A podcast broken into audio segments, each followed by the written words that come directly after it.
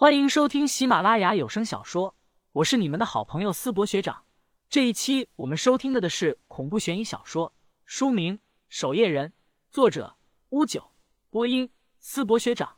欢迎大家多多关注支持，你们的支持就是我创作下去的动力。第四十五章，我下手有分寸。上港市守夜人总部，总部的许多文职人员正在统计这次死伤的预备守夜人。邓武堂的办公室内，他独身一人坐在办公桌前，沉默不语。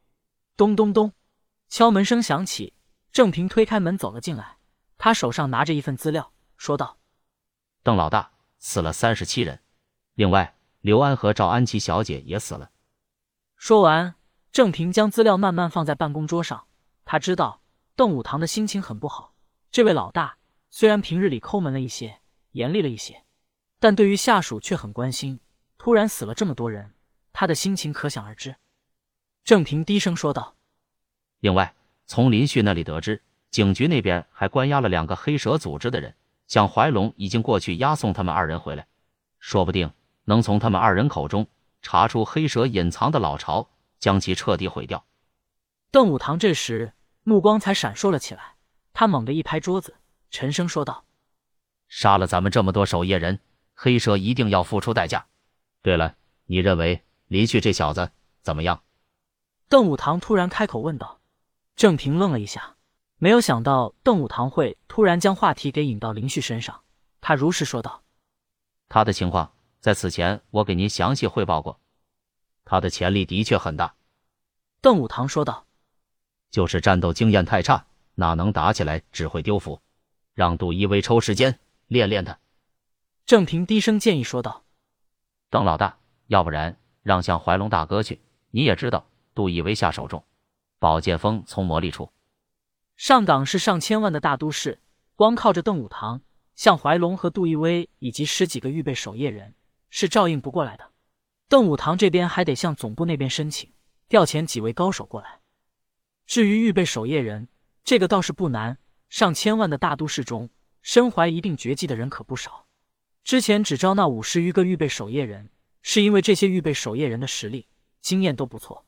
如今伤亡太重，便再招一批有一定本领的新人，慢慢培养便是。这一次黑蛇虽然袭击突然，但并未伤到上岗守夜人的根本。陪同邓武堂等人将化粪池内的黑色怨念给清除后，林旭与安潇潇也回到上岗大学，将安潇潇送回女生宿舍后，林旭这才偷偷回去，躺在床上。他刚准备睡觉，突然微信有一个陌生人申请加自己好友。他一看头像是一个咖啡店的招牌，而这个咖啡店好像是杜一威上班的地方。他赶紧通过好友，明天上午八点，在你们上港大学的剑道社见。林旭愣了一下，击剑社，杜一威来咱们剑道社干什么？他有些奇怪，便找了一下安潇潇，将聊天截图发给了他。安潇潇一看，愣了一下，说道。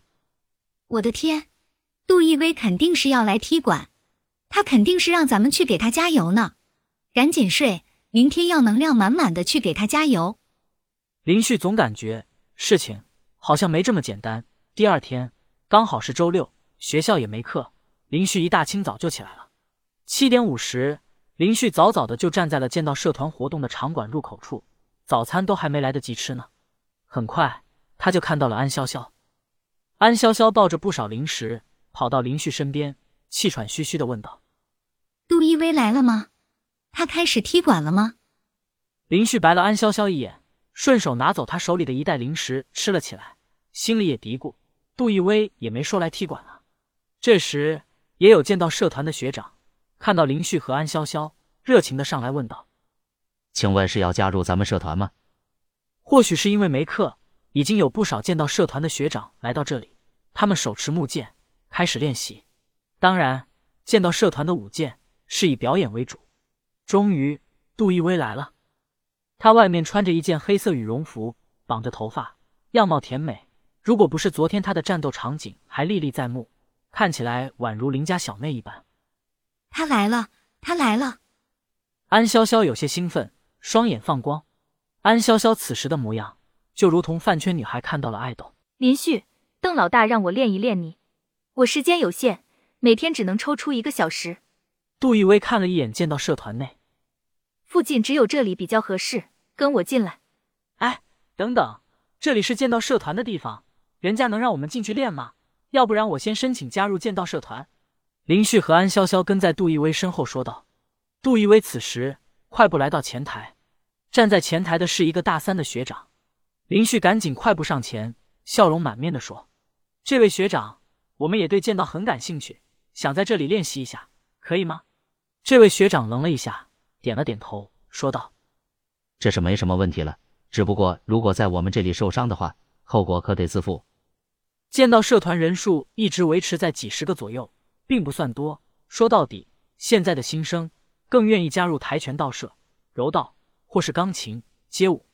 谁好好的学剑啊？即便今天是周六，今天来的人也就十余个，场馆很空。有人感兴趣，当然是好事。杜一威看向林旭，来，等等，学长，你们这里有有护具吗？林旭是完全没想到杜一威来这里是要和自己练一练，想着他昨天的表现，还是要一套护具比较稳妥。学长点了点头，指着后面的柜子，押金三百，如果损坏的话。林旭拿出六百，来两套。学长当然也不意外，取出两套护具递了过去。新手吗？双方必须得穿戴好护具，否则……等等，这小子怎么把两套衣服都穿了，都不给对面那个女的留一套，不讲武德！潇潇，赶紧来帮我穿一下。林旭此时已经穿了一件防护服，还挺厚的。他穿第二套时有点吃力，让安潇潇过来帮忙。安潇潇有些哭笑不得。杜一威手持一柄木剑，已经等得有些不耐烦。穿一套就行了，我下手有分寸。